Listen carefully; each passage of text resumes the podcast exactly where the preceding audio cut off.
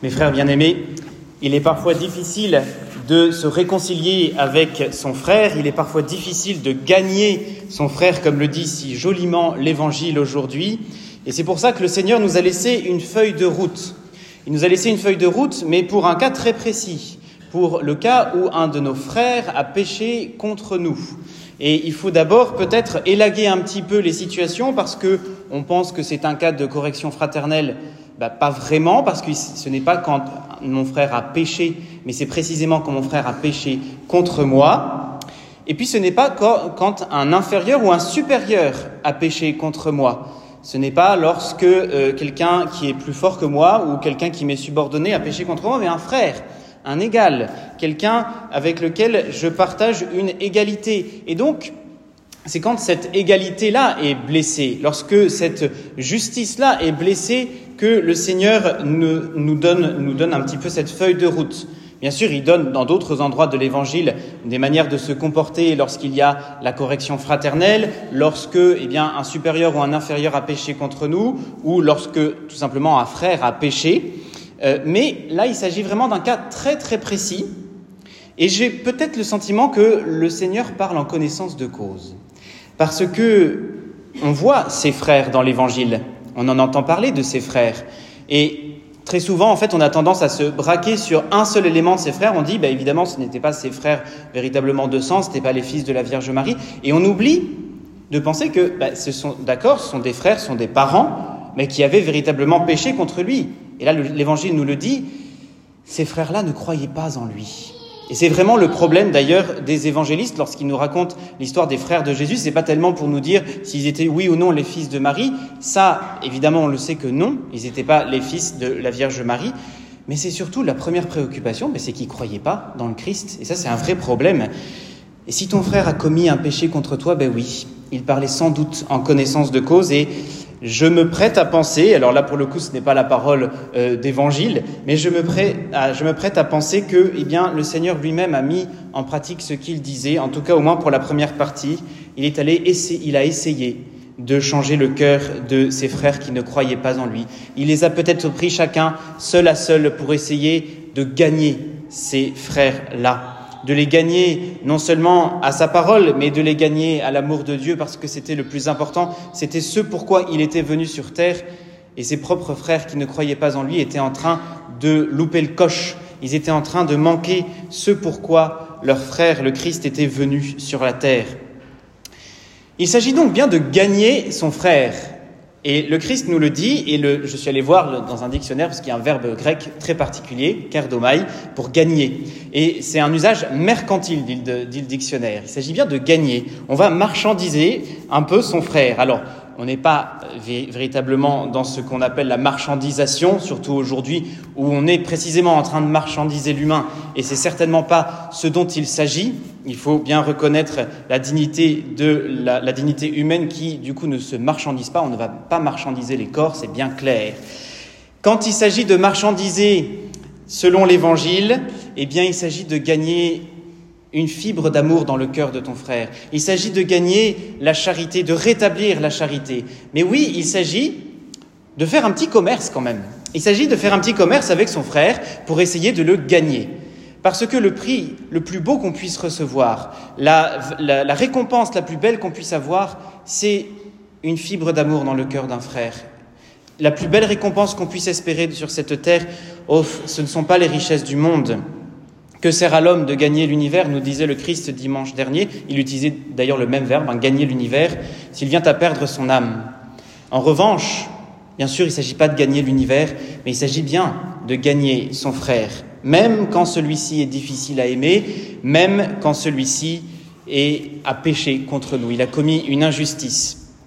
Alors disons-le aussi, il n'est pas bon pour certains péchés où la blessure est encore ouverte et encore profonde d'aller directement voir son frère. Là, je pense beaucoup aux blessures de l'enfance, mais parfois on est tout simplement incapable d'aller voir celui ou celle qui nous a blessés dans l'enfance, et c'est tout à fait naturel. Ça prend parfois des années d'aller gagner son frère, ça prend parfois des années d'avoir en soi eh bien, une blessure suffisamment cicatrisée pour pouvoir aller au-devant de celui ou de celle qui nous a agressés, de celui ou de celle qui a péché contre nous. Ça prend du temps, mais on peut y arriver, on peut toujours y arriver. Et ça, c'est l'espérance que le Christ nous donne. On peut aller au-devant de ceux qui nous ont blessés, même si ça prend du temps. On va essayer de gagner notre frère. Et au lieu d'aller se confier à la terre entière pour dire, que, voilà, regardez ce frère qui a péché contre moi, on va voir le frère qui est en cause. On va voir celui qui nous a blessés et on va pas nuire à sa réputation parce que ça, c'est très humain. Et chez les chrétiens, ça prend une tournure alors absolument hypocrite et effroyablement hypocrite, c'est très sournois. Mais vous savez, c'est quand on va voir quelqu'un pour dire est-ce que tu pourrais prier pour mon frère qui a péché contre moi? Ou est-ce que tu pourrais euh, me donner ce conseil? Alors que de toute façon tu n'es pas du tout habilité à me donner ce conseil sur ce frère qui a péché contre moi. On va voir ces personnes et sournoisement on va placer la petite, la petite pique euh, qui euh, qui va aller contre notre frère. Et ce faisant déjà on à la réputation de notre frère, on ne se fait pas du bien à soi-même parce qu'on s'entretient dans le péché que notre frère a commis contre nous. Et puis on a oublié tout simplement d'aller voir la seule personne qui pourrait véritablement eh bien demander pardon, c'est ce frère qui a péché contre nous. Ça, c'est vrai qu'on est parfois bien hypocrite lorsqu'on critique, lorsqu'on va voir les autres et on oublie tout simplement que la première personne qui peut nous pardonner, c'est ce frère qui a péché contre nous. Alors je ne dis pas qu'il faut peut-être identifier une ou deux personnes dans votre entourage suffisamment bienveillantes pour recevoir la douleur que vous portez. Il y a des moments où vous sortez d'une journée terrible parce que ce frère justement là a péché contre vous et que ça a été lourd à porter. Bon, ben, vous allez en parler, à votre mari, à votre femme, vous allez en parler à tel ou tel ami qui sera capable non seulement de vous écouter, mais qui sera aussi capable de ne pas euh, répéter tout ce que vous avez dit à la cantonade. Et c'est très bien, c'est très légitime, c'est naturel. Vous n'aurez pas nuit à la réputation de ce frère qui a péché contre vous.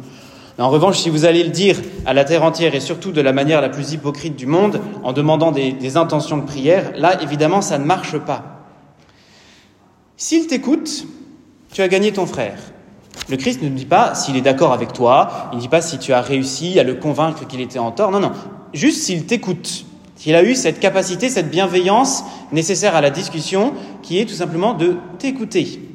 Et là, on pourrait peut-être prendre le problème à l'envers, parce que lorsque c'est nous qui avons péché contre un frère, et que ce frère vient nous voir, juste pour s'expliquer gentiment, pour rétablir la charité, est-ce que nous avons cette capacité-là d'écouter?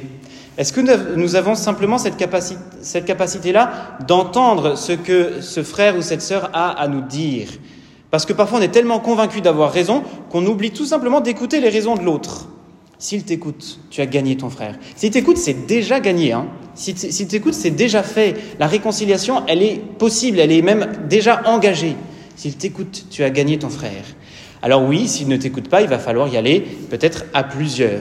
Et pourquoi y aller à plusieurs? Parce que là, on se dit, bon, ça fait un petit peu, euh, on va le forcer, on va faire les gros bras et on va essayer de se réconcilier à, la force des poignets. Non, c'est pas exactement cela. Et d'ailleurs, le Seigneur nous le dit très bien quelques lignes plus tard. Si, deux, si deux ou trois personnes d'entre vous sont réunies en mon nom, je suis au milieu d'elles. Et c'est précisément parce que ce frère n'a pas été capable de vous écouter seul à seul qu'il va falloir venir avec moi. Avec ces deux ou trois personnes qui sont réunies en mon nom, là vous allez venir avec moi et vous allez essayer de faire en sorte que s'il n'a pas été touché par votre parole, il soit touché par la mienne. S'il n'a pas été touché par votre présence, qu'il soit touché par ma présence, par ma présence qui est pacificatrice, par ma présence qui veut la réconciliation. Et s'il refuse de vous écouter, alors là, il va falloir aller voir l'assemblée de l'Église, qui elle aussi est la présence du Christ. Comme dit Bossuet avec un mot absolument magnifique, l'Église, c'est Jésus-Christ répandu et communiqué. L'Église, c'est Jésus-Christ répandu et communiqué.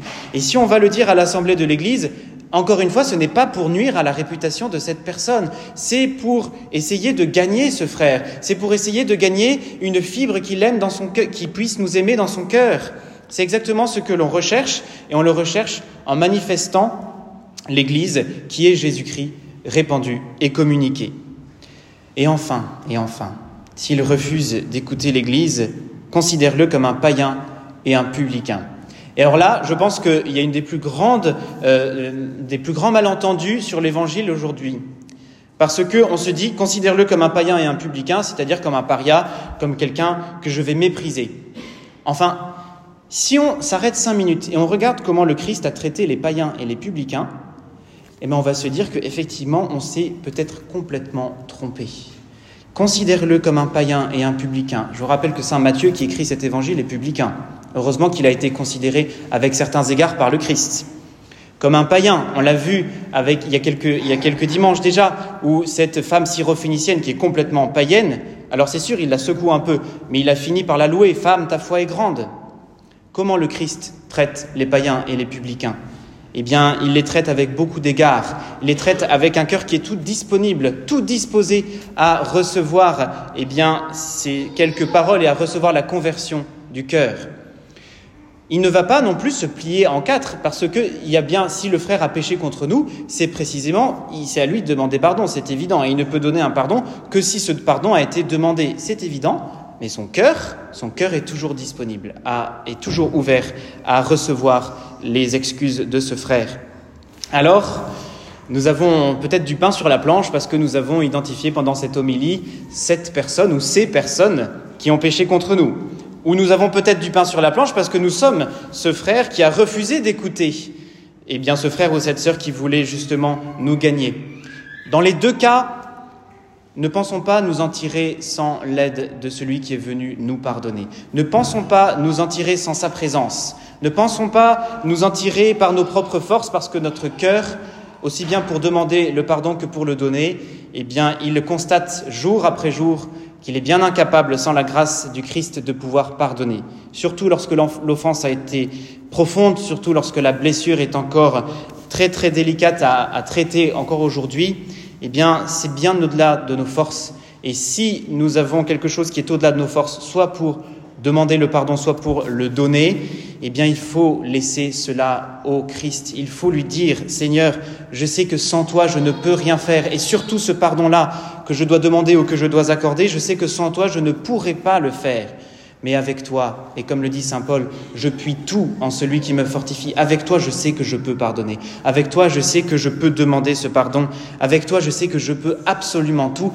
Et je vais m'atteler dès aujourd'hui à prier pour cela, à me rassembler avec un ou deux, à me mettre d'accord avec un ou deux frères pour prier à cette intention-là, pour que la réconciliation puisse gagner le cœur de mon frère qui a péché contre moi, et pour que la réconciliation puisse me gagner moi-même qui ai très souvent péché contre mon frère. Alors là, nous n'aurons pas seulement écouté notre frère qui, a été, qui est venu s'expliquer avec nous, nous aurons écouté le Christ qui a voulu et qui veut de toutes les fibres de son cœur la réconciliation. Il veut de toutes les fibres de son cœur que nous puissions l'aimer en aimant le prochain. Et il sait très bien que si nous ne pardonnons pas à ceux qui nous ont offensés, eh bien, il n'y aura pas non plus de place pour le pardon divin. C'est triste pour nous si nous, refusons et de pardonner et de donner le pardon, mais c'est exactement cela. Alors, mes frères bien-aimés, nous sommes tous capables du pardon si nous prenons le Christ avec nous. Nous sommes tous capables du pardon si nous acceptons de nous laisser transformer par la miséricorde de Dieu. Et cette miséricorde-là, que nous recevons à longueur de sacrement de réconciliation, cette miséricorde que nous recevons dans le sacrement de l'Eucharistie, nous devons apprendre à l'appliquer à ces frères et à ces sœurs qui ont peut-être péché contre nous, et nous devons apprendre à l'appliquer aussi à nous-mêmes, parce que parfois nous ne sommes pas capables de nous pardonner nous-mêmes, et nous sommes parfois tout simplement ce frère qui a péché contre nous. On est parfois bien bien dur avec nous-mêmes et on n'arrive plus à se pardonner et dans ce cas-là, oui, c'est au-dessus de nos forces, mais oui, nous avons accès à la miséricorde de Dieu. Et cette miséricorde que le Christ veut appliquer dans nos cœurs, il va falloir que nous l'appliquions nous-mêmes dans notre cœur. Il va falloir que nous acceptions de nous laisser pardonner. Il va falloir que nous acceptions d'entendre le Christ nous dire Je te pardonne tes péchés au nom du Père et du Fils et du Saint-Esprit. Alors oui, la miséricorde, elle va dans un sens et elle va dans l'autre. Elle se reçoit du Christ pour que nous puissions l'appliquer aux autres et elle s'applique aux autres pour que nous puissions la recevoir du Christ. Voilà le trajet que la miséricorde, le cercle que la miséricorde veut réaliser dans nos relations. Voilà ce qu'il nous importe de faire aujourd'hui pour préparer l'éternité. Amen.